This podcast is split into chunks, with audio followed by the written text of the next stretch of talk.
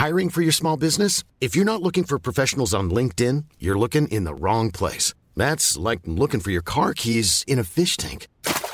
LinkedIn helps you hire professionals you can't find anywhere else, even those who aren't actively searching for a new job but might be open to the perfect role. In a given month, over 70% of LinkedIn users don't even visit other leading job sites. So start looking in the right place. With LinkedIn, you can hire professionals like a professional. Post your free job on linkedin.com slash people today. Now rocking with the best. Welcome Please welcome, welcome all of you. to StarCast.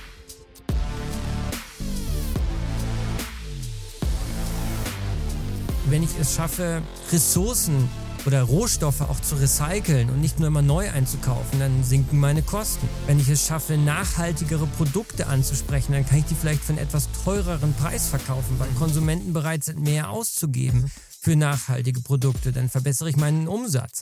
Also es gibt ganz verschiedene, ganz verschiedene Hebel. Und ich hatte ja eben angefangen, über die Stakeholder zu sprechen, die alle eine nachhaltige Transformation einfordern. Ich hatte den Regulator und den, und, ähm, den Finanzmarkt genannt, aber es gibt natürlich noch viel mehr. Liebe Startcast-Fans, willkommen zurück zu unserem kleinen Nischen-Podcast. Und heute habe ich einen Doktor zur Gast. ich nenne dich aber einfach Benedikt oder Ben oder wie, wie darf ich dich nennen? Wie ist dein Spitzname? Wie nennen deine Freunde dich? Meine Freundin nennt mich äh, Bene, aber Bene. alles Gute. Also Bene, Benedikt passt. Okay, cool. Äh, schön, dass du da bist. Ähm, du bist gar nicht so klassisch aus diesem Startup-Bereich, würde ich jetzt mal sagen, wie unsere restlichen Gäste, sondern du kommst aus einem viel umfänglicheren Bereich. Du hast einen Podcast gemacht, du hast Buch geschrieben, ähm, du bist in einer Beratung, in einer der großen Beratungen tätig, ähm, setzt dich für ähm, gegen die Klimakatastrophe und für ein, ein, ein, ein, eine positive äh, Zukunft ein für uns alle. Also du bist ein, ähm, ein sehr beachtlicher Mensch und deswegen hätte ich dich hatte ich mir gewünscht, dich als Gast zu haben und du hast gesagt, okay, habe ich Bock drauf und treffen wir uns mal. Und du hast einige Themen, worüber wir sprechen können, aber erzähl doch unseren Zuhörern gerne einfach mal, was machst du denn eigentlich, wo kommst du her, ähm, wie war so dein Weg bisher? Sehr gerne. Also vielen Dank erstmal für die Einladung, lieber Gerne. Max. Ich freue mich sehr, hier zu sein. Klasse Podcast, muss ich sagen. Ähm, ich habe in meinem beruflichen Leben im Prinzip drei verschiedene Dinge getan. Ich war und ich bin Unternehmensberater, Strategieberater mit Fokus auf Transformation. Mhm. Meine Karriere begonnen bei einer großen amerikanischen Strategieberatung und jetzt bin ich bei KPMG, bin dort auf europäischer, afrikanischer, Nahen Osten-Ebene. EMEA heißt das, für das Thema ESG, Insights and Innovation zuständig, also für Umwelt, Soziales, gute Unternehmensführung, ESG.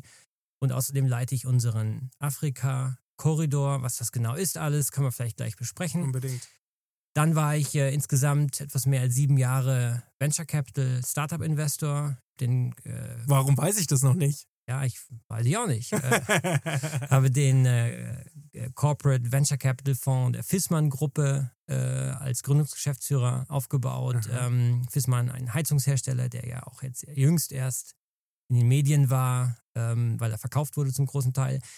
Ähm, Das ist das Logo mit den zwei S übereinander. Oder? Genau, auch sehr bekannt aus dem Wintersport-Sponsoring. Das machen sie ja sehr erfolgreich. Mhm. Und ähm, das war jetzt die zweite Säule. Und in der dritten Säule war ich oder bin ich auch publizistisch aktiv. Ich habe zwei Bücher geschrieben. Ich hatte einen Podcast. Ich habe eine Kolumne geschrieben beim Kapitalmagazin. Ich halte immer wieder mal Keynotes. Ich habe mich da auf ganz verschiedenen Bühnen ausgetobt. Das Mhm. macht mir sehr viel Spaß. Und ähm, jetzt klingt das natürlich sehr, sehr breit. Ist es auch, aber es hat einen gemeinsamen Nenner. Ich äh, liebe es, mich mit äh, Transformation zu beschäftigen und die Transformation voranzutreiben. Sei es als Berater, sei es als Investor, sei es als Speaker oder, oder Autor. Mhm. Und ich habe mich viele Jahre mit der Transformation aus einer technologischen Perspektive beschäftigt. Also was bedeutet das? AI, Biotech, Blockchain etc. Mhm. Und in den letzten Jahren jetzt eben sehr stark fokussiert auf das Thema Nachhaltigkeit und da insbesondere das Thema Klima. Ist es da dann so, dass das ein Interessensfeld von dir ist oder dass halt wirklich jemand zu dir kommt, anklopft und sagt, hey, Benedikt, schau mal, wir hätten den und den Case, hättest du Lust, den mit uns durchzuspielen? Oder sagst du jetzt so, ah, das ganze Thema Nachhaltigkeit, das ist auch etwas, was tief in mir drin steckt. Das hat mich schon immer interessiert und wie man da auch nachhaltiger leben kann, wie man andere Leute, gerade, wir sprechen ja nicht von dem Otto Normalverbraucher von zu Hause, sondern wir sprechen ja von großen Firmen, die wirklich einen Impact haben in Nachhaltigkeit. ähm, oder hätten in Nachhaltigkeit. Ähm, genau, also vorhin bei meiner Frage nochmal angefangen. Ist das etwas, wo irgendjemand mit einem Use Case auf dich zukommt oder ist das etwas, wo du sagst, hey, das interessiert mich wirklich und du wählst auch die Bereiche mittlerweile so aus, dass die dir auch sehr liegen? Also ich glaube, du wirst in diesem ganzen großen Themenfeld Nachhaltigkeit, alles was dazugehört, vom Klima bis hin zu nachhaltigen Lieferketten, da wirst du eigentlich kaum jemand finden, der das nicht aus echter Leidenschaft macht, mit einer ganz starken intrinsischen Motivation. Mhm. Und das gilt auch für mich. Jetzt kann man das natürlich erstmal auf einer Metaebene ganz philosophisch betrachten. Wir stehen vor einer ganz großen Herausforderung, nämlich wie können wir eigentlich Wachstum und Kapitalismus, mehr Wohlstand für möglichst viele Leute auf diesem Planeten, wie können wir das vereinen mit den endlichen Ressourcen dieses Planeten und mit mhm. der Herausforderung des Klimawandels. Das wäre so die philosophische Betrachtung. Mhm. Aber man kann es auch ganz konkret machen. Hast ja. du Lösungen dafür? Wenn ich die eine große Lösung hätte, dann äh, würde ich vielleicht sogar noch nicht mal hier sitzen, obwohl ich hier wirklich sehr gerne sitze. Nein, es ist natürlich kompliziert. Man kann es aber auch ganz konkret betrachten. Wie kann man einzelne Geschäftsmodelle umstellen und mhm. idealerweise so umstellen, dass nicht weniger Geld verdient wird, sondern dass vielleicht sogar mehr Geld verdient wird, aber mit weniger Ressourcen, mit weniger Verschwendung, zirkulär, CO2-neutral, klimapositiv vielleicht sogar und sich mit diesen Themen, mit diesen Geschäftsmodellen, diesen Investitionsmöglichkeiten tagtäglich beschäftigen zu können, auch auf die großen Konferenzen gehen zu können. Mhm. Ich fliege jetzt in drei Wochen nach äh, Dubai zur 28. UN-Klimakonferenz COP28 und ähm, da spannende Gespräche führen zu können, den einen oder anderen Impuls zu setzen, das macht schon sehr viel Spaß. Ist schon interessant, dass das in Dubai dann stattfindet jetzt auch. Ja, das wird ja auch viel diskutiert. Ja, ähm, der, Na gut, es gibt ja die einen Leute, die sagen, es ist wichtig, dass sowas dann auch in einem Melting Pot stattfindet, weil sonst kannst du aus. Also, den Film äh, hier, die The Most Dangerous Show of the World von Yoko habe ich mir angeschaut, fand ich ziemlich gut und fand ich ziemlich interessant und äh, toll produziert. Und da gab es einen Typen, der ihn, ich weiß gar nicht, der war irgendwie in der Politik und der war für das Biofleisch zuständig. Also der war quasi der Schirmherr für das Bio-Siegel. Und der ist dann zu Tönnies gegangen. Und da haben dann alle viel und kritischer gesagt, hey, wie kann das denn sein? Wie kannst du das denn mit dir vereinbaren? Hat er gesagt, hey, ich war irgendwie an der, in der Politik am Ende dessen, was ich bewirken konnte. Dann bin ich jetzt wieder wohin gegangen, wo es vermeintlich sehr schlecht läuft und um da wirklich einen Impact nochmal leisten zu können. Und deswegen glaube ich, sind solche Konferenzen, auch wenn es dann hart diskutiert ist, Klar spielt wieder Geld in, in dieses Land und so weiter und so fort. Kann ich schon alles nachvollziehen. Aber wenn man da anpackt und auch dort vor Ort was bewirken kann, wenn man denn frei sprechen darf, das muss man dazu auch immer sagen, wenn man denn frei sprechen darf, finde ich es genau richtig, in solchen Ländern anzufangen. Ja, das Spannende ist ja, dass die Golfregion ihren Wohlstand, ihren Einfluss in der Welt hat, weil sie jahrzehntelang fossile Energieträger gefördert hat, Öl und Gas. Und jetzt ist schon spannend, dass eine UN-Klimakonferenz, eine riesige Konferenz, 70.000 mhm. Teilnehmer, man kann sich gar nicht vorstellen, wie groß das tatsächlich ist, dass diese Konferenz also ausgerechnet im Herzen der weltweiten Ölförderung mhm. stattfindet, mhm. wenn man so will. Das größte mhm. Ölfeld der Welt in Saudi-Arabien ist eigentlich nicht weit davon entfernt. Und jetzt kann man entweder argumentieren und sagen, wie kann das sein? Mhm. Ähm, insbesondere der der Chef, der Präsident der diesjährigen COP, äh, Sultan Al-Jaber, ist der ähm, CEO von ADNOC, also von der nationalen Öl- und Gas-Company von, von Abu Dhabi. Und auch das wurde sehr viel kritisiert. Mhm. Ich persönlich bin der Auffassung, dass wir die Klimawende, die Energiewende global eigentlich nicht ohne die Öl- und Gasindustrie schaffen werden. Wir mhm. müssen sie mit der Öl- und Gasindustrie schaffen. Mhm. Weil dort auch sehr viel Kompetenz liegt, die wir brauchen. Zum Beispiel, wenn es um die Frage geht, wie wir eigentlich CO2 in Zukunft auch storen wollen. Also CO2 Capturing and Storage ist ja ein Riesenthema und da mhm. brauchen wir zum Beispiel auch die, die Kompetenz und die technischen Möglichkeiten der Öl- und Gasindustrie. Und wir brauchen auch das Kapital, das mit Öl und Gas in den letzten Jahrzehnten erwirtschaftet wurde. Also machen wir uns nichts vor, dort äh, in, auf der arabischen Halbinsel gibt, gibt es natürlich sehr viel Kapital, das man auch investieren kann. Mhm. In neue Startups, in neue Geschäftsmodelle, in neue Technologien. Wir werden es ohne Innovation nicht schaffen. Mhm. Startups äh, liegen mir immer noch sehr am Herzen und wir brauchen jetzt sehr, sehr gute Startups und mhm. sehr, sehr gute Gründer und Innovationen, um diese gigantische Menschheitsherausforderung Klimawandel angehen zu können. Ja, es ist kein einfaches Kapitel. Ähm, wie gesagt, wenn man über diese Konferenz spricht, ist das, man spricht permanent in irgendwelchen Gegensätzen. Also es verwirrt mich auch gerade so ein bisschen, dass es in Dubai stattfindet. Ich sage halt dann, okay, wenn irgendwo, dann vielleicht auch genau da, wo das Problem ist. Dann sagst du natürlich wieder da, die haben natürlich ihren Reichtum durch fossile Energien immer noch. Also da, da kommt, da bleibt ja auch der Reichtum. Ich weiß gar nicht, sind die wirklich interessiert daran, eine Climate Change hinzubekommen? Also dass man da echt was verändert? Oder sagst du, das ist schon auch irgendwie, also das hat so ein Geschmäckle dabei, diese, dieses ganze Thema? Also ich war erst vor ein paar Wochen in Abu Dhabi, Dubai und Bahrain und habe mich dort mit äh, Investoren getroffen, mit großen Staatsunternehmen und ja. ich habe dort durchaus eine sehr große Offenheit für Investitionen mhm. in Solarenergie, grünen Wasserstoff, Produktion von grünem Wasserstoff ja. erlebt. Warum? Weil diese Länder natürlich auch längst verstanden haben, dass sie ihre Wirtschaften, ihre Volkswirtschaften diversifizieren müssen. Dass mhm. es nicht auf Dauer äh, viel Geld zu verdienen ist mit Öl und Gas. Nicht mhm. in die, über die nächsten hunderte Jahre, sondern dass das, dass diese, diese Energiewende auch dort geschafft werden muss. Und äh, dass vielleicht könnte es die größte Ironie des, der Geschichte werden, dass ausgerechnet die Weltgegend, die reich geworden ist mit der Förderung von Öl und Gas, mhm. Dass die jetzt natürlich auch die besten Voraussetzungen hat für die Produktion von erneuerbaren Energien. Ich meine, in der arabischen Wüste, da scheint fast das ganze Jahr die Sonne, da ist viel Platz, da kann man fantastisch Solaranlagen mhm. aufbauen und mit dieser, erneuer, mit diesem, dieser erneuerbaren Energie kann man dann grünen Wasserstoff produzieren, den man dann nach Europa transportieren kann, so wie man, oder den grünen Wasserstoff, muss man präzisieren, den kann man eigentlich nicht direkt so transportieren, man muss ihn umwandeln in, in Ammoniak, aber das ist dann schon ein technisches Detail auf jeden mhm. Fall. Wir brauchen ja grünen Wasserstoff hier in Europa, um auch unsere industriellen Prozesse hier halten zu können. Und wo mhm. kommt der her in der Zukunft? Der wird zum Teil hier lokal in Deutschland produziert werden.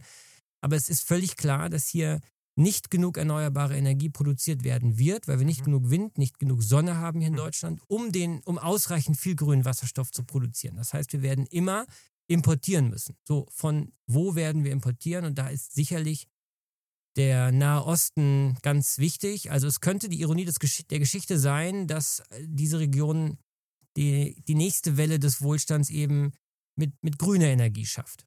Gut, kann man aber auch so verstehen, dass man einfach sagt, wir müssen nur viel, viel genug Wissen in Deutschland auf die Beine stellen, um dort die anständigen Technologien auf die Beine zu stellen. Dann ist ja nicht nur das, der Reichtum oder sage ich mal die Gewinnmaximierung vor Ort, sondern dann ist es natürlich mit den intelligenten Leuten von der ganzen Welt vernetzt. Ähm, so denke ich. Also wir haben ja tolle, wir haben ja tolle Scale-Ups, Mittelstandsunternehmen, ähm, 1,5 Grad, äh, NPAL, die ja genau das machen, die äh, sich ja auch dafür einsetzen und dann die nach dort, äh, die, die dorthin schicken und dann sagen, hey, die klügsten Köpfe zusammen, egal aus welchem Land, Hauptsache wir kriegen diese, diese Klimakrise irgendwie in den Griff. Absolut. Und ähm, die, also du hast jetzt zwei sehr bekannte Klimastartups in Deutschland genannt. Ich ja. nenne jetzt noch ein anderes das sich direkt mit dem Thema Wasserstoff beschäftigt, nämlich Hydrogenius ist sogar ein bayerisches Startup. Ich hatte mhm. den Gründer in meinem Podcast. Und äh, die beschäftigen sich mit der Frage, wie man eigentlich Wasserstoff von A nach B transportieren kann und vor allen Dingen lagern kann. Das ist mhm. sehr kompliziert. Ich bin an der Stelle ja eben auch schon gestockt. Also Ammoniak ist eine Möglichkeit und Hydrogenius entwickelt eine Möglichkeit mit Hilfe organischer, flüssiger, träger Materialien ähm, eben Wasserstoff transportierbar und lagerbar zu machen. Das mhm. ist total wichtige Schlüsseltechnologie. Ähm, sie ist so wichtig, dass äh, das Startup auch jede Menge Geld einsammeln konnte, unter anderem von Temasek, vom Staatsfonds in äh, Singapur. Auch Chevron ist investiert, also großes amerikanisches äh, Öl- und Gasunternehmen. Hier aus Bayern heraus. Ähm, also die, die smarten Gründer haben wir ja. Ähm, ich erinnere mich an den ähm, Wall Street 2 Film, da sagt der Protagonist, die nächste Blase ist grün. Ich weiß nicht, ob das eine Blase ist. Ich glaube, es ist ganz zentral, dass wir jetzt in grüne Technologien investieren, sie hier entwickeln und idealerweise ähm, hier auch aus Deutschland heraus skalieren. Ähm, das, äh, da führt überhaupt kein Weg dran vorbei. Es führt überhaupt kein Weg dran vorbei, an Innovationen zu schaffen. Wobei an der Stelle auch nochmal ein ich finde, wichtiger Gedanke, wenn wir über Innovationen reden im Klimakontext, dann reden wir immer über Technologie. Und das ist auch richtig. Aber Innovation ist natürlich nicht nur Technologieinnovation, es ist auch Prozessinnovation, Geschäftsmodellinnovation. Wir müssen auch ähm, die Art und Weise, wie wir wirtschaften, jenseits von technologischen Aspekten umstellen. Ich glaube grundsätzlich, da liegt jetzt noch sehr viel Magie inne, ähm, was die nächsten Jahre passieren muss.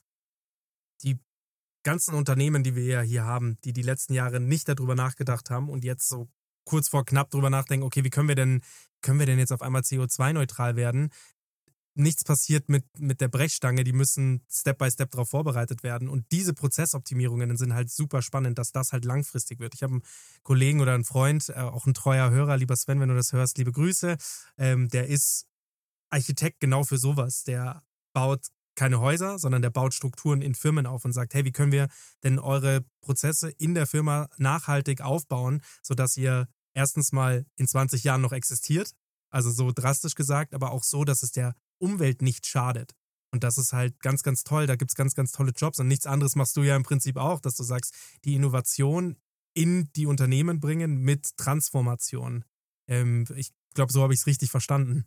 Ja, absolut. Also ich leite eine Gruppe, die nennt sich eben Insights und Innovation mhm. im Feld ESG, also Environment, Social und Governance, Umwelt, Soziales, gute Unternehmensführung. Mhm. Und wir sind so eine Art interner Think Tank, wobei das jetzt akademischer klingt, als es eigentlich ist. Also mhm. wir wollen natürlich auch Projekte verkaufen, aber über, über Insight mhm. sozusagen. Wie viele Leute seid ihr?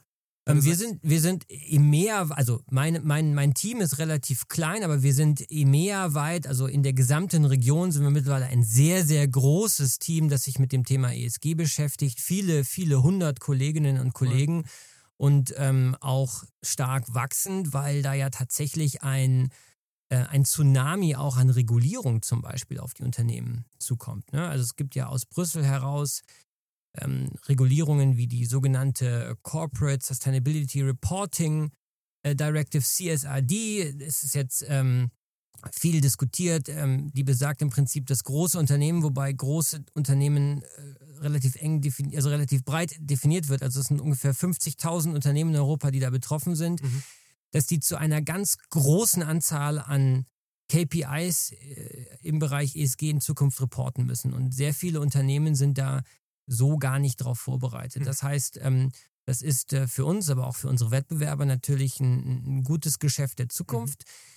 Ähm, es ist aber auch eine große Chance für die Transformation, weil durch diese Regulierung, diese Berichterstattungsregulierung sehr viel Transparenz im Markt geschaffen werden. Unternehmen werden vergleichbar und zwar in ganz verschiedenen Themenfeldern, mit denen sie sich bisher vielleicht gar nicht so sehr beschäftigt haben. Also Themen wie. Wahrscheinlich auch nicht wollten. ja, wer weiß. Also Kreislaufwirtschaft, Wassermanagement, Biodiversität, solche Themen. Nicht nur die Klimathemen, weil mit denen haben sich tatsächlich alle Unternehmen eigentlich schon sehr, sehr lange beschäftigt. Also ein deutlich breiteres Themenfeld wird jetzt an die Oberfläche gespült. Mhm. Damit werden wir Transparenz schaffen zwischen den Unternehmen. Und ähm, dann können es sich Unternehmen auch gar nicht mehr leisten, keine Biodiversitätsstrategie zu haben, keine Zirkularitätsstrategie zu mhm. haben. Mhm. Und dann gilt es natürlich auch hier, strategische Impulse zu setzen, entsprechend natürlich auch zu beraten. Ähm, ich glaube, dass die Wirtschaft sich auch einem, zu einem gewissen Grad gerade neu erfindet. Mhm. Und das ist gut, weil das muss sie auch, weil wir so nicht weiter wirtschaften können. Spannend. Kannst du da mal so ein paar Prognosen von deiner Sicht aus geben, was sich ändern muss in den nächsten Jahren, damit es weitergehen kann? Also wir müssen den Ressourcenverbrauch beispielsweise dramatisch reduzieren. Mhm. Wir verbrauchen von allem viel zu viel. Mhm. Und ähm, wir schmeißen viel zu viel weg. Das bedeutet im Groben, ich habe heute mit ähm, Ted das Format wirst du ja sicherlich auch kennen. Ähm, Habe ich heute einen, Call gehabt, war super nettes Gespräch. Da ging es um nächstes Jahr, dass wir dann Live-Podcast machen sollen. Und freue ich mich sehr, dass sie da an uns gedacht haben. Und die haben gesagt, nächstes Jahr soll es um das Thema Konsum gehen. Und das ist ja genau das. Und das ist so ein schwieriges Thema, weil auf der einen Seite fördert es natürlich die Wirtschaft, wenn wir konsumieren. Also es spült Geld in die Wirtschaft. Aber auf der anderen Seite bringt es uns auch irgendwann um, wenn wir so weiter konsumieren, wie wir das tun. Genauso, was du jetzt eben auch gerade sagst. Aber Max, jetzt sprichst du ein super spannendes Thema an, wo wir jetzt den ganzen restlichen Abend drüber reden könnten, nämlich die Frage, ob Wachstum, Konsum gut oder schlecht ist. Ja. Und es gibt sehr viele Leute, die sagen, gerade aus dem politisch eher linken Spektrum, mhm. die sagen, Wachstum ist an sich das Übel. Wir müssen einfach Verzicht üben gibt ja auch das Wort oder dieses Schlagwort des Degrowth, das gerade auch in manchen politischen Milieus sehr en vogue ist. Ich bin anderer Meinung. Ich glaube, dass nicht der Konsum, nicht das Wachstum das Problem ist, sondern die Art und Weise, wie wir konsumieren, die Art und Weise, wie wir Wachstum erreichen. Mhm. Wachstum an sich ist nicht gut oder schlecht. Es gibt aber gutes und schlechtes Wachstum. Also wenn ich ein Kohlekraftwerk baue und noch mehr Kohle verbrenne, um Energie zu erzeugen, dann ist das vielleicht gut für mein Bruttoinlandsprodukt als Volkswirtschaft, aber es ist ganz sicher schlecht für den Planeten und für die Menschheit. Wenn ich aber eine Solaranlage baue, wenn ich grünen Wasserstoff produziere, dann erzeugt das auch Wachstum, aber eben auf eine gute Art und Weise. Ja, und das gleiche gilt für das Thema Konsum. Ich kann mir nicht vorstellen, dass das Thema oder ich möchte nicht wahrhaben, dass Konsum an sich schlecht ist. Die Art und Weise, wie wir konsumieren, wie die Güter produziert werden, wo die Rohstoffe herkommen, das ist ein Problem und das müssen wir ändern. Da möchte ich auch gar nicht um den heißen Brei herumreden. Aber Konsum an sich ist nicht schlecht. Und man muss es sich auch leisten können zu sagen, lass uns doch mal auf Wachstum verzichten. Mhm. Lass uns doch mal auf Konsum verzichten. Ich bin relativ regelmäßig auch im globalen Süden. Ich äh, hatte ja erwähnt, dass ich auch unsere Afrika, unseren Afrika-Korridor hier leite bei KPMG in Deutschland und das führt mich immer wieder auch an exotischere Plätze. Und das musst du den Leuten im globalen Süden erstmal erzählen, dass sie jetzt auf Wachstum verzichten sollen. Also der Kapitalismus war in den letzten Jahrzehnten unglaublich erfolgreich damit, Mhm. hunderte Millionen von Menschen aus der Armut zu heben. Ähm, es, es hungern heute viel weniger Menschen als vor einem halben Jahrhundert. Die Kindersterblichkeit ist gesunken. Die Partizipationsmöglichkeiten von Frauen auf diesem Planeten sind deutlich besser. Mhm. Die Bildungschancen für Menschen rund um den Globus sind besser. Es gibt immer einzelne Länder, die Negativbeispiele sind, wo es nicht vorangeht. Aber wenn man das große Ganze, die Kontinent Afrika, den Kontinent Asien betrachtet, dann geht es den meisten Menschen heute besser als vor vielen, vor einigen Jahrzehnten und das ist eine Leistung von Wachstum, Investitionen und Kapitalismus. Diesen Leuten zu erzählen, ihr könnt diesen Pfad nicht weiter voranschreiten. Wachstum gibt es für euch nicht, gibt es nur, gab es nur für die Leute im globalen Norden, die jetzt reich sind. Das muss man, das, das ist sozusagen ein bisschen dekadent, man könnte auch sagen arrogant, das geht so nicht. Klar ist auch, dass wenn jetzt alle äh, Emerging und Developing Markets anfangen, auf die gleiche Art zu industrialisieren, wie wir das getan haben, Mhm.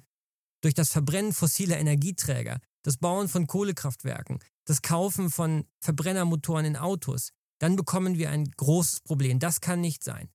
Aber Wachstum ist nicht das Problem, sondern die Art und Weise, wie wir wachsen. Mhm. Und ich würde mir gerade von, von Leuten, die eben dieses Degrowth-Mantra hochhalten, wünschen, dass sie das mal erklären, Menschen, die gerade erst der Armut entflohen sind im globalen Süden. Da werde ich sehr emotional, wie du merkst. Ja, das ist, äh, du hast auch absolut recht, weil nur weil es jetzt für uns hier, die, die es uns Jahr, wo es uns jahrelang wirklich gut ging, ähm, jetzt auf einmal uns, wie du es eben auch schon gut formulierst, sagst uns leisten können zu sagen, jetzt nicht mehr. Jetzt mal 10% weniger. Jetzt mal zehn. So. Genau. Das ist, das ist für alle Menschen auf der Welt nicht rational erklärbar. Das ist einfach ein emotionales Thema. Und ich glaube, du hast absolut recht. Es geht nicht nur um das, also es geht nicht um das, das, es geht um das, wie wird konsumiert. Es geht wahrscheinlich auch darum, was wird konsumiert, in welcher Form. Und was für mich, was ich in den letzten Monaten sehr gelernt habe, ist, wie wird das Ganze wieder zurückgeführt in den Kreislauf. Also das bedeutet, wie gehen wir mit dem Müll um, den wir produzieren, ähm, was, sind, was sind da wirklich gute Stoffe, die wir wieder zurückführen? Wie äh, gehen wir mit, mit Mülltrennung, Abfallwirtschaft und dem Ganzen um? Weil das ist ja eigentlich mit das größte Problem, das wir haben. Es geht ja per se gar nicht mal nur um den Konsum, sondern es geht darum, was passiert mit dem, wenn wir es konsumieren. Und das der schlimmste Fall ist ja, wir kaufen etwas, benutzen es nicht mal, werfen es weg und werfen es dann auch noch falsch weg. Genau, das ist dieser lineare Konsum und den, dieses Schema, das müssen wir durchbrechen auf Mhm. breiter Front. Und wir müssen auch an die Lieferketten ran. Also Mhm. ähm, da, da kommen wir dann ganz schnell wieder an nach Afrika und an die großen Dilemmas, vor denen wir stehen. Ne? Ja. Also wir brauchen für die digitale Transformation und für die Energiewende brauchen wir Rohstoffe, kritische Mineralien, die wir zum großen Teil in Afrika finden, Mineralien wie, wie Kobalt, Lithium etc. Und die werden natürlich aktuell unter schrecklichen Bedingungen abgebaut, zum Teil mit Kinderarbeit. Und natürlich müssen wir das ändern. Natürlich brauchen wir ethische Lieferketten. Wir brauchen aber nicht nur das, wir brauchen auch eine Lokalisierung von Wertschöpfung. Wie funktioniert das dann zum Beispiel im Bereich der, der Batterien momentan? Also da wird der Kobalt aus der Erde geholt, das meiste Kobalt liegt im südlichen Kongo. Dann wird dieser Kobalt, und ich vereinfache jetzt sehr Mhm. stark, nach China geschafft. Dort werden Batteriezellen produziert und die werden dann irgendwann nach Europa und die USA geliefert. Wäre viel schlauer und viel ressourceneffizienter und vor allen Dingen für die Regionen der, des Bergbaus viel, viel besser, wenn, wenn auch dort schon viel mehr Wertschöpfung vor Ort passieren würde. Nicht Mhm. nur das Erz aus, der, aus dem Boden geschürft werden würde. Mhm. Also wir müssen die Lieferketten überdenken, die Wertschöpfungsketten überdenken, mit denen wir äh, heute unsere Weltwirtschaft betreiben. Da stehen wir vor ganz schön großen Aufgaben. Also, das mal jemandem zu erklären, dass man das einfach. Wie kann ich mir das vorstellen? Wie, wie gehst du so an deinen Job daran? Wie, wie trittst du dann in solche Unternehmen, an solche Unternehmen heran und sagst, hey, wir müssen das jetzt ändern? Wird es einfach akzeptiert oder wie ist da dein, wie ist da, ich würde es schon fast Kampf nennen? Also ich kämpfe eigentlich keinen Kampf und das ist, glaube ich, eine gute Nachricht, Ja. weil ich glaube, dass das eigentlich alle verstanden haben. Und es geht eigentlich viel weniger um das Ob, sondern eigentlich immer nur um das Wie. Das ist so ein Mhm. bisschen wie beim Klimaschutz. Also ich meine, du wirst ja keinen vernünftigen Menschen mehr finden, äh, egal welcher politischen Couleur, der allen Ernstes argumentiert, wir müssten nichts gegen den Klimawandel tun. Es geht aber um die Frage des Wies und da gibt es zum Teil sehr unterschiedliche Vorstellungen. Und da würde ich mir sogar einen noch viel größeren Wettkampf der Ideen wünschen. Aber das ist jetzt noch ein sogar ein etwas anderes Thema. Also, Total. um die, um die, um deine Frage zu beantworten, ob ich da einen Kampf bekämpfe oder nicht. Also ich, ich kämpfe keinen. Warum? Weil Unternehmen verstanden haben, dass sie sich transformieren müssen. Weil sämtliche Stakeholder von großen und mittleren, aber auch kleinen Unternehmen fordern eine glaubhafte Transformation ein. Mhm. Gehen wir es doch mal durch. Also, das zum einen der Regulator. Ich hatte eben schon die CSRD erwähnt, aber das ist ja nur ein Beispiel. Es gibt eine große Anzahl an regulatorischen Maßnahmen aus Europa, aus Deutschland, die Unternehmen jetzt einhalten müssen. Wir waren eben beim Thema Lieferketten. Nehmen wir mal das Lieferketten-Sorgfaltspflichtengesetz. Sehr deutsches, sehr kompliziertes Wort, aber es geht im Prinzip genau darum, ich muss sicherstellen, dass in meinen Lieferketten eben dass die ethisch sind, dass dort keine Kinderarbeit vorherrscht. Etwas Ähnliches wird jetzt auch aus Europa kommen. Gibt noch jede Menge andere Beispiele. Also Regulatorik ist sehr, sehr starker Treiber der Transformation. Dann hast du den Kapitalmarkt, Investoren, große Asset Manager, die fordern auch nachhaltige Transformationen ein. Die wollen grüne Strategien sehen von Unternehmen. Mhm. Und ähm, wir sehen immer öfter, dass Unternehmen, die auch, äh, die erfolgreich diese Transformation meistern, dass die auch äh, besser bewertet werden an der Börse. Wie kann man da, wie kann man da, wie kann man da erfolgreich sein? Da müssen wir vielleicht ein bisschen konkreter werden, weil auf der einen Seite, wenn ein Investor jetzt an ein Unternehmen herantritt und sagt, ich fordere jetzt von euch, ihr müsst grüner werden, dann steht das Unternehmen erstmal da und sagt, ja, das ist ja schön, dass, dass Sie, lieber Investor, das wollen, aber ich weiß nicht wie. Also da gibt es ja wirklich Leute, die da auch hands-on sind, so stelle ich mir dich vor, die dann sagen, hey, pass auf, wir haben hier fünf Wege, wie wir rangehen können, wir probieren jetzt alle fünf aus und dann, dann funktioniert es. Also Ähm, die, die große Kunst an der Stelle ist ja, dass wir es schaffen, nicht nur Risiken zu vermeiden, also Mhm. nicht nur compliant zu sein, Gesetze gerade so einzuhalten oder Reputationsschäden zu vermeiden, weil man eben keine Kimber Kinderarbeit in, der, in den Lieferketten hat, aber Mhm. sozusagen das, das ist ja, das sind ja alles Hygienefaktoren, sondern es Mhm. geht jetzt darum, aus meiner Sicht, dass wir es schaffen, auch Werte zu schaffen, dass wir es zum Beispiel, also ich mache es ganz konkret und ganz einfach. Wenn ich mich als Unternehmen dekarbonisiere, weil ich meine Energieversorgung auf erneuerbare Energien umstelle, dann bin ich natürlich viel weniger angreifbar oder viel re- resilienter, wie man sagt, Mhm. was, was äh, Gas- und Ölpreise angeht. Ja, und beim nächsten großen, beim nächsten großen äh, Peak von, von Öl- und Gaspreisen, wir hatten ja jetzt in den letzten Monaten aufgrund der geopolitischen Situation schwierige Zeiten auf dem Mhm. Öl- und Gasmarkt. Ähm, da bin ich natürlich dann unabhängig davon. Das schafft erstmal Werte. Wenn Mhm. ich es schaffe, Ressourcen oder Rohstoffe auch zu recyceln und nicht nur immer neu einzukaufen, dann sinken meine Kosten. Wenn ich es schaffe, nachhaltigere Produkte anzusprechen, dann kann ich die vielleicht für einen etwas teureren Preis verkaufen, weil Mhm. Konsumenten bereit sind, mehr auszugeben Mhm. für nachhaltige Produkte. Dann verbessere ich meinen Umsatz. Also es gibt ganz verschiedene, ganz verschiedene Hebel. Und ich hatte ja eben angefangen, über die Stakeholder zu sprechen, die alle eine nachhaltige Transformation einfordern. Ich hatte den Regulator und den und ähm, den Finanzmarkt genannt. Aber es gibt natürlich noch viel mehr. Ganz wichtig sind die Mitarbeiter. Also man findet doch als großes Unternehmen gar keine guten Leute mehr, wenn man sich nicht um das Thema Nachhaltigkeit kümmert. Ich Mhm. erlebe selbst, wenn ich mit äh, Kandidaten und Kandidatinnen spreche, dass die fragen, was macht denn KPMG? Ja, was sozusagen ähm, äh, setzt ihr auch selbst um, was ihr predigt? Ne? Mhm. Äh, also das, ja, selbstverständlich machen wir das. Wir sind, Was für eine Frage. ähm, die die ähm, Konsumenten sind ganz wichtig. Also wie eingangs erwähnt, das ist ja völlig klar, dass ähm, nachhaltige Produkte zum Teil auch teurer verkauft werden können. Also das, das lohnt sich an der Stelle. Und dann ist dann natürlich die Zivilgesellschaft, also NGOs, Aktivisten, Journalisten, die gnadenlos aufdecken, wenn irgendwo etwas faul ist. Also Mhm. dieses berühmte Wort Greenwashing, das äh, ist ja zum Glück immer schwerer Mhm. geworden. Ja. Ähm, man kann äh, nicht davon ausgehen, dass man damit einfach durchkommt. Mhm. Und wenn man sich einfach mal, das haben wir gemacht, anschaut, welche Themen denn die Berichterstattung über Unternehmen hat. Also mit welchen Themen schreiben und sprechen Journalisten über andere Unternehmen. Und dabei kommt raus, dass ein Großteil der Berichterstattung eben sich auf das Thema Nachhaltigkeit bezieht. Mhm. Also ein guter Teil der gesamten Wirtschaftsberichterstattung dreht sich mittlerweile über das Thema Nachhaltigkeit. Das kann man empirisch beweisen, wenn man einfach die Schlagworte in den Artikeln zählt. Mhm. Und ähm, das heißt, Nachhaltigkeit ist heute Außendarstellung, ganz allgemein. Und wenn man das alles mal zusammenzählt, all diese Stakeholder und Mhm. all diese Faktoren, dann wird klar, dass man als Unternehmen heute eigentlich nur noch erfolgreich sein kann, wenn er eben eine glaubhafte Nachhaltigkeitsstrategie hat. Darf ich dir ein Kompliment machen? Bitte mach wieder einen Podcast. Also ich, ich, ich von meiner Firma aus würde den, würde de, deinen Podcast auf jeden Fall verlegen. Ist mir vollkommen egal, wie viele Leute das dann am Ende des Tages hören, aber dir zuzuhören ist wirklich gut. Mensch, Du hast- vielen Dank. Ja, gerne. Du hast einen educational Charakter, wo ich sage mal, du bringst sehr, sehr schwierige Themen auf den Tisch, sprichst sie an, aber erklärst sie auch sauber.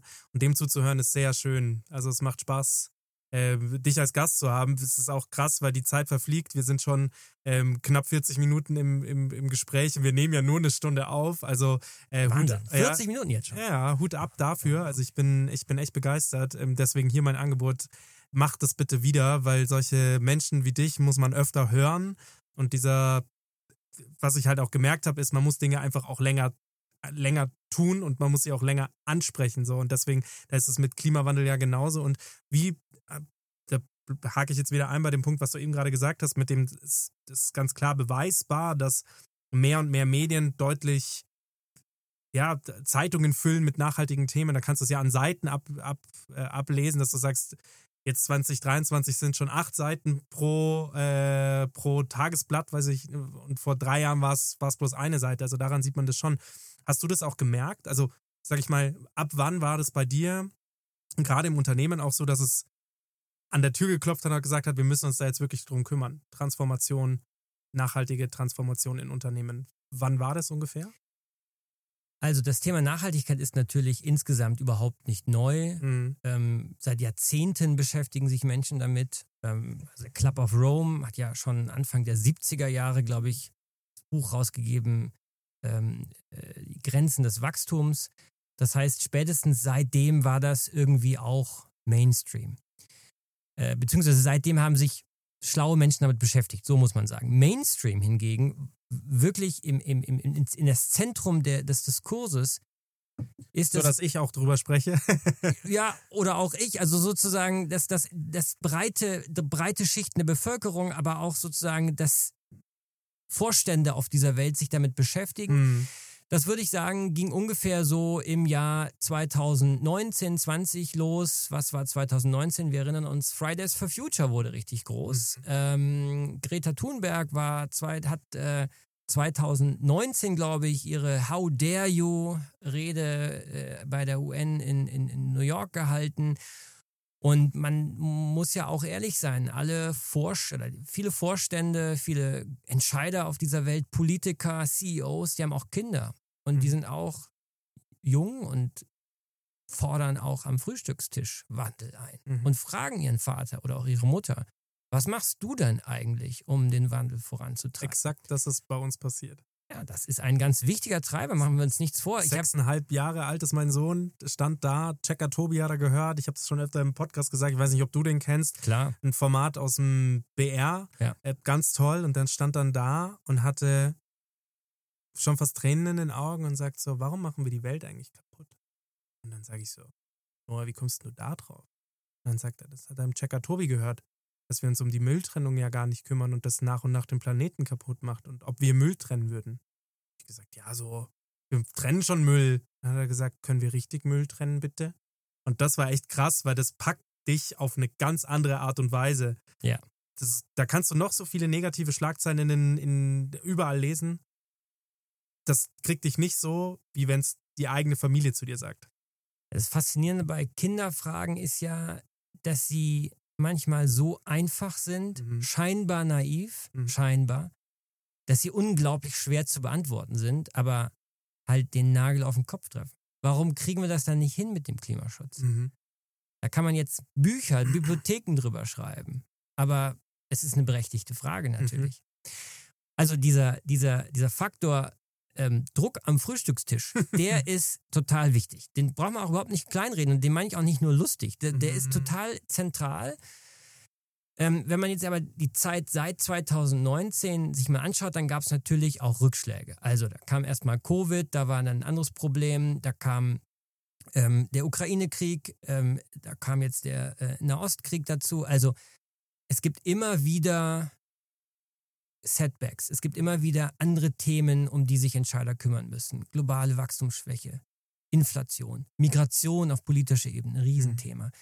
Das ist natürlich eine Herausforderung, wenn man dann immer wieder sagt, ihr dürft aber das Thema Nachhaltigkeit nicht Mhm. vergessen. Ich habe jetzt gelesen, dass unsere Regierung, egal was man davon halten möchte, die Ampelregierung, den diese ganze Gasausstieg und das ganze Management sich abzukoppeln von Russland sehr gut gemanagt hat.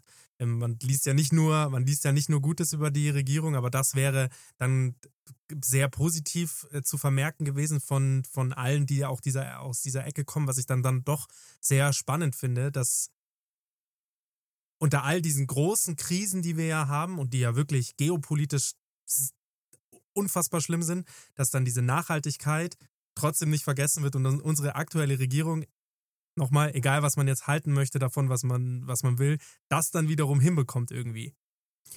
Ja, also ähm, für mich sind auch viele der Probleme, also viele dieser Probleme stehen überhaupt nicht im Gegensatz zueinander. Also Mhm. wenn man sie adressiert, adre- adressiert man mehrere Probleme gleichzeitig. Wenn wir den Klimawandel bekämpfen, dann bekämpfen wir ja auch Fluchtursachen aus Afrika und damit adressieren wir das Thema Migration. Mhm. Sehr viele Menschen in Afrika werden fliehen, weil sie einfach in Gegenden leben, die man nicht mehr bewohnen kann, also wo man keine sinnvolle Landwirtschaft mehr betreiben kann, weil es zu trocken ist. Also am Horn von Afrika gibt es seit Jahren mittlerweile eine Dürre und natürlich hat das auch Folgen aus einer Migrationsperspektive. Da ist Mhm. überhaupt kein Gegensatz, die Themen zu adressieren.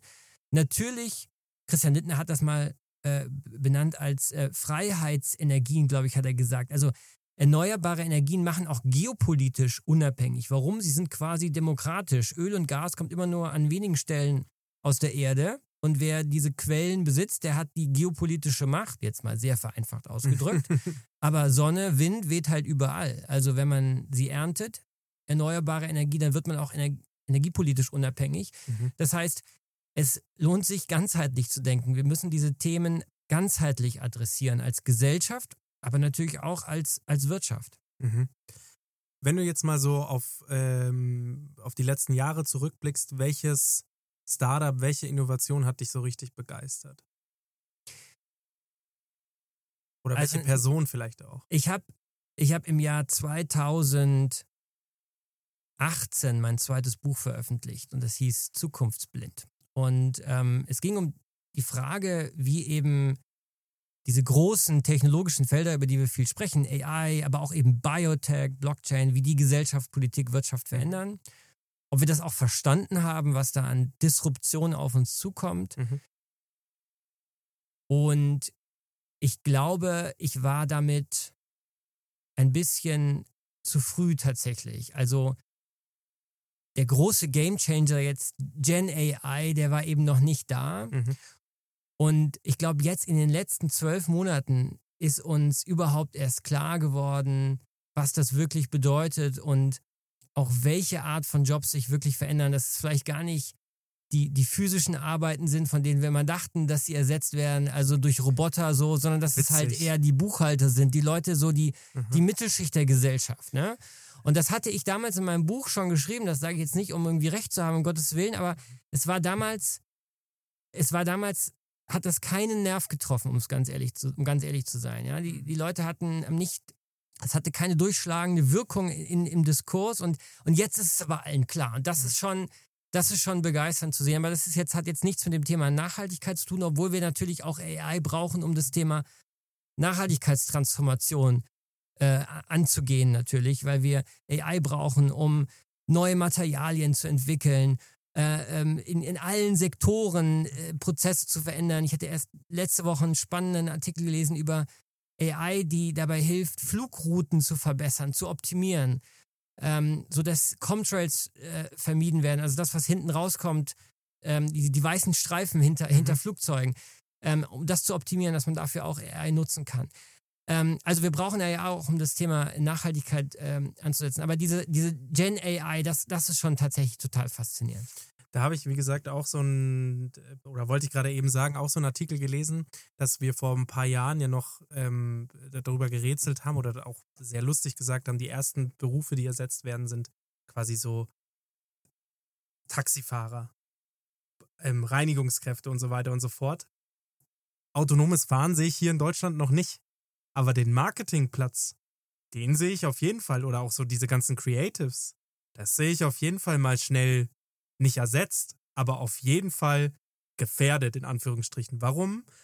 Weil viele Leute, gerade auch in diesem Marketingsektor, nicht gut gearbeitet haben. Aber die Leute, das Gegenüber einfach, sag ich mal, vielleicht sogar ein bisschen abgezockt haben. Ich habe in dem Bereich so viel gearbeitet, ich habe so viel gesehen, ich habe so viele Kunden, die zu mir kamen und gesagt, hey, wir haben so viel Geld ausgegeben in den letzten Monaten und haben nichts bewirkt. Wir haben nicht die richtigen Leute angesprochen, wir haben unser Produkt nicht verkauft und und und. Und da habe ich halt gemerkt, boah, das ist schon echt auch ein, das ist einfach ein knackiges Feld und es ist auch ein schwieriges Feld. Und diese Leute, die das einfach immer noch nicht richtig gut gemacht haben, die werden halt jetzt Step by Step von solchen Technologien ersetzt. Ich sehe das ja selber an mir. Ich bereite mich auf irgendein Gespräch vor und jetzt mit dem neuen ähm, ChatGPT-Update gebe ich teilweise sogar nur noch einen Namen ein und das, das schmeißt mir aus Bing eine Zusammenfassung über eine Person heraus, was passiert ist, innerhalb von Sekunden. Ich muss gar nicht, ich habe dann wirklich einen zusammengefassten, ich kann dann sogar noch schreiben, fasse mir den Artikel kurz zusammen, dann habe ich irgendwie so ein, dann lese ich in 30 Sekunden etwas und bereite mich auf Gespräche vor. Und das ist ganz fantastisch. Ich finde diese Technologien, mir haben sie den Alltag wirklich erleichtert. Aber ich habe auch niemals andere Leute versucht abzuzocken, sondern ich habe immer versucht, das, die Technologien mitzunehmen und, und, und, und, und zu bedienen. Und deswegen fand ich das, was du eben gerade gesagt hast, wer wird als erstes ersetzt? Das sind auf jeden Fall nicht die Taxifahrer und nicht die Reinigungskräfte. Die brauchen wir heute noch, sondern es sind eher die Leute, die in irgendwelchen Marketingagenturen sitzen. Ähm, das nur mal dazu. Also ich glaube, dass das, was uns als Mensch ausmacht, Kreativität, Ja. Empathie, Ja. dass diese genuin menschlichen Züge, das ist halt, das sind die Dinge, die uns auch schützen werden vor Mhm. der Ersetzung. Mensch, sozusagen. Mensch arbeitet immer mit Mensch. Genau. Also Mensch möchte auch mit Mensch arbeiten. aber, aber sozusagen nur Dinge ausführen, die noch nicht mal physischer Natur sind, Mhm. das kann der Computer einfach besser. Mhm. Schneller vor allem. Bei der, ja, und schneller.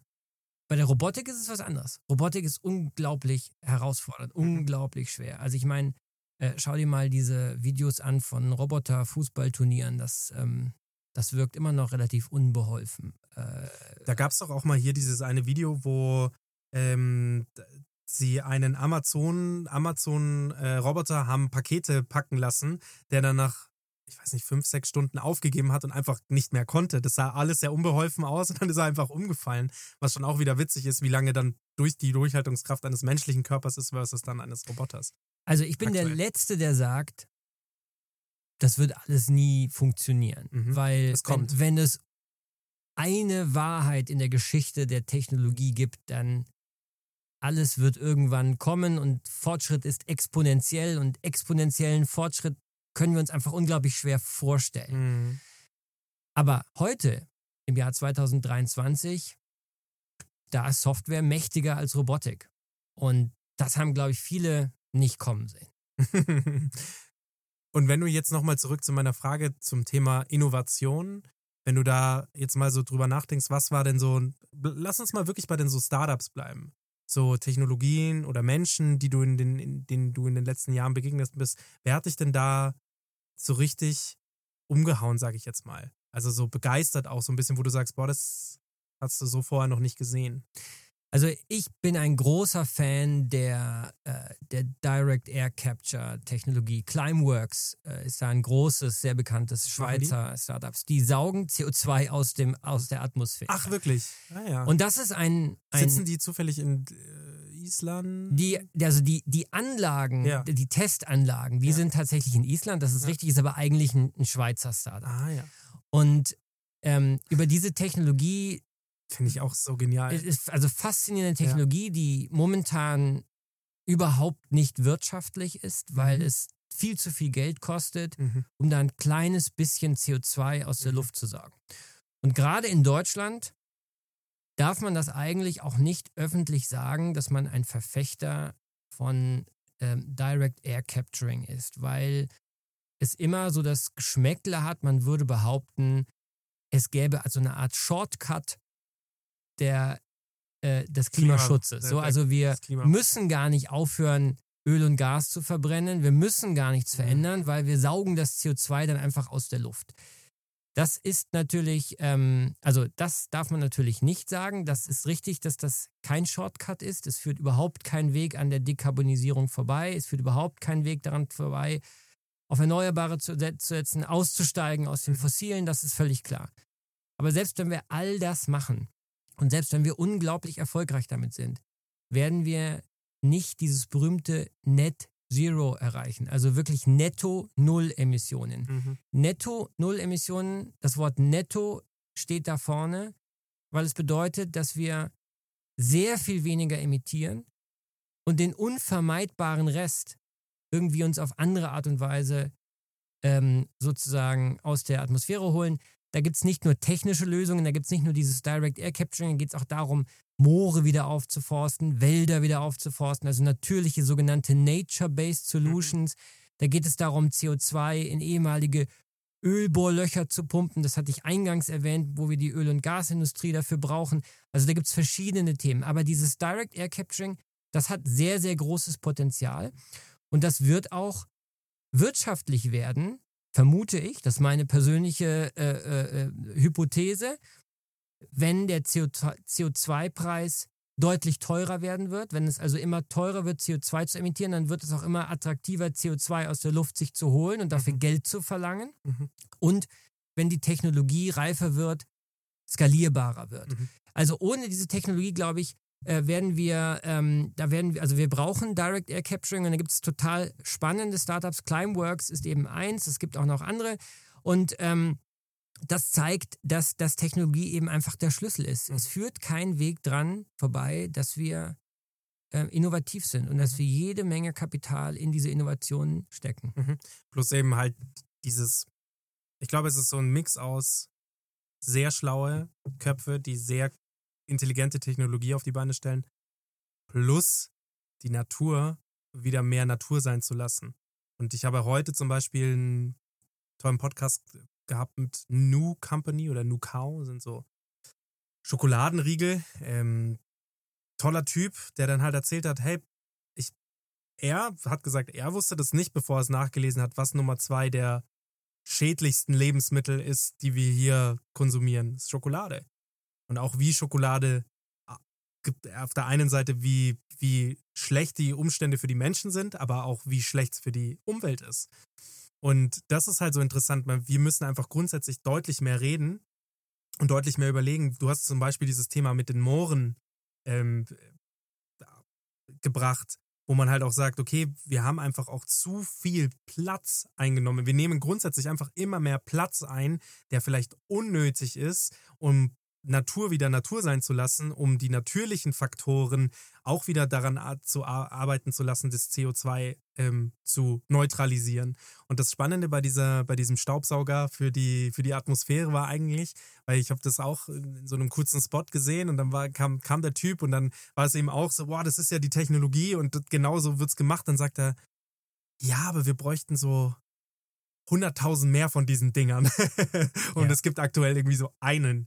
Ich, oder wahrscheinlich gibt es mehr, aber es ist halt, es war eine erschreckende Zahl, wie viel mehr man bräuchte, um da wirklich diese, weil genauso wie du sagst, das klingt erstmal nach einer super tollen Lösung, genauso wie es nach einer super tollen Lösung klingt, Boote zu bauen, die Staubsauger haben, um das Plastik aus den Meeren. Das ist ja wieder das nächste Thema. Also halt das, das hatten wir ja Jetzt reden wir quasi nur über die Produktion. Was passiert denn hinterher? Darüber haben wir jetzt noch gar nicht geredet. Da können wir aber auch einen ganzen Podcast, glaube ich, damit füllen mit dem Thema. Aber das ist ja auch so, das ist nicht die Lösung, dann zehn Boote zu haben, die dann durchs Meer schippern und das Plastik einsammeln, weil da, damit ist es nicht getan. Nein, es gibt nicht die eine Lösung. Mhm. Es gibt nur die ganze Breite, die ganze Klaviatur an einzelnen mhm. Lösungen, an einzelnen Innovationen.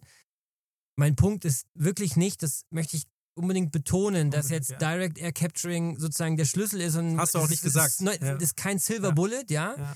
Aber es ist eine ganz wichtige Technologie und eine, über die wir auch mehr reden sollten. Mhm. Und das Spannende ist, dass wir dieses, dieser ganze Themenkomplex Carbon Capturing, der ähm, hat in Deutschland einen sehr schlechten Ruf. Ich glaube, das ändert sich auch gerade.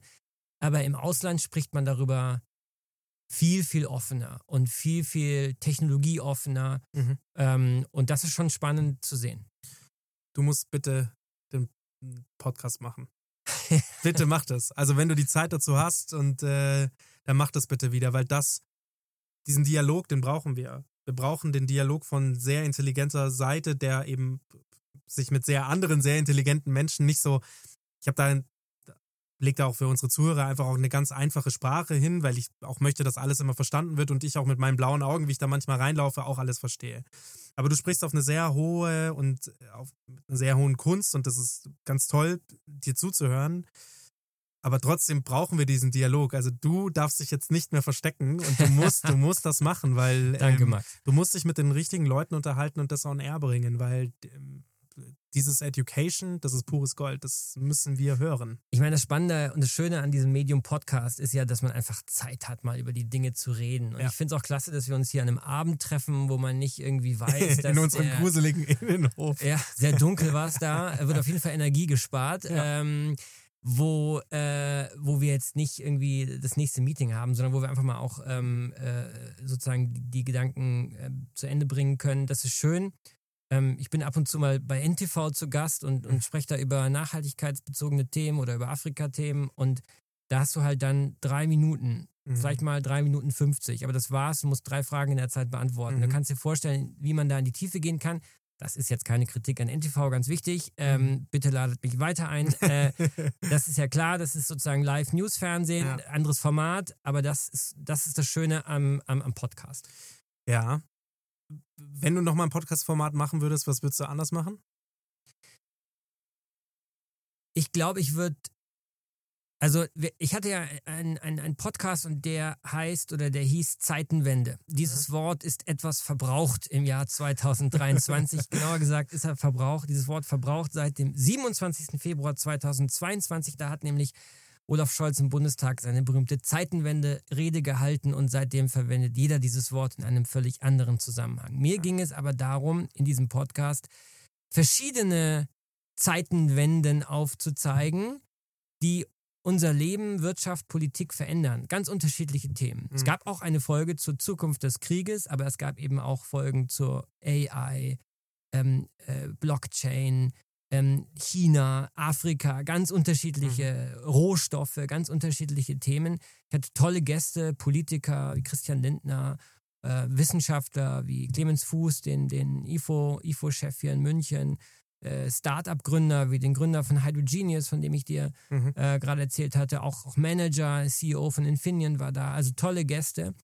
Ähm, aber es war immer so ein bisschen im Nachhinein, äh, äh, sagen wir mal, öffentlich-rechtlicher Rundfunk. Es war, es war sehr stark ähm, bearbeitet, es war ähm, sehr ingeniert sozusagen. Ähm, Und ähm, vielleicht würde ich in Zukunft etwas machen, das eher so wie jetzt hier äh, einfach ein echter Dialog und, und, und raw ist und nicht, nicht, nicht, so, nicht so engineert. Ist Mhm. weniger Arbeit und vielleicht auch passender für das Medium Podcast. Naja, du sprichst ja, wie gesagt, auch Themen an, die nicht ingeniert sein sollen, sondern die.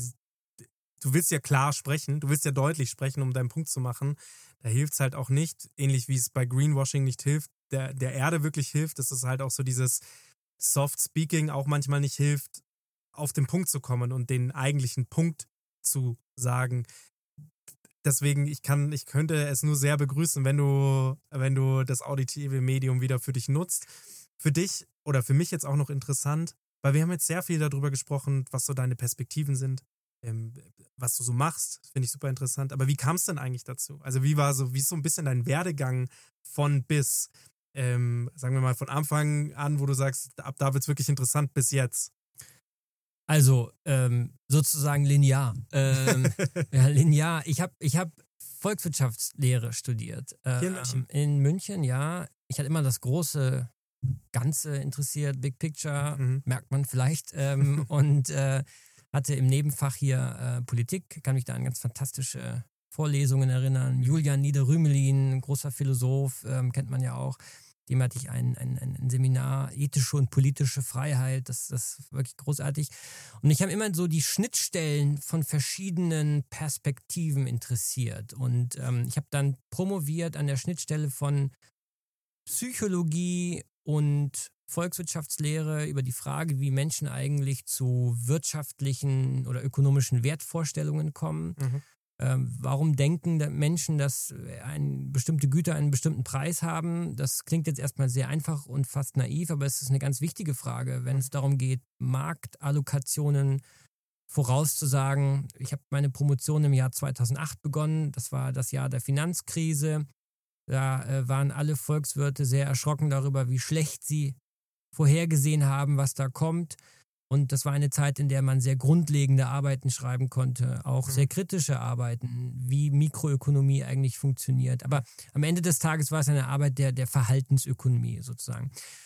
Ich war dann ähm, drei Jahre im, im Elfenbeinturm und hatte das Gefühl, dass ich mich resozialisieren muss für die, äh, für die echte Wirtschaft oder für die, für die normale Welt. Äh, bin dann in eine, in eine Strategieberatung gegangen und ähm, hatte da aber das Gefühl, dass ich vor allen Dingen dabei helfe, Bestehendes zu optimieren und weniger dabei helfe, Neues zu schaffen, nicht wirklich mit Unternehmern arbeite, nicht wirklich am Wandel arbeite. Und das, das war das, was mir, was ich wollte.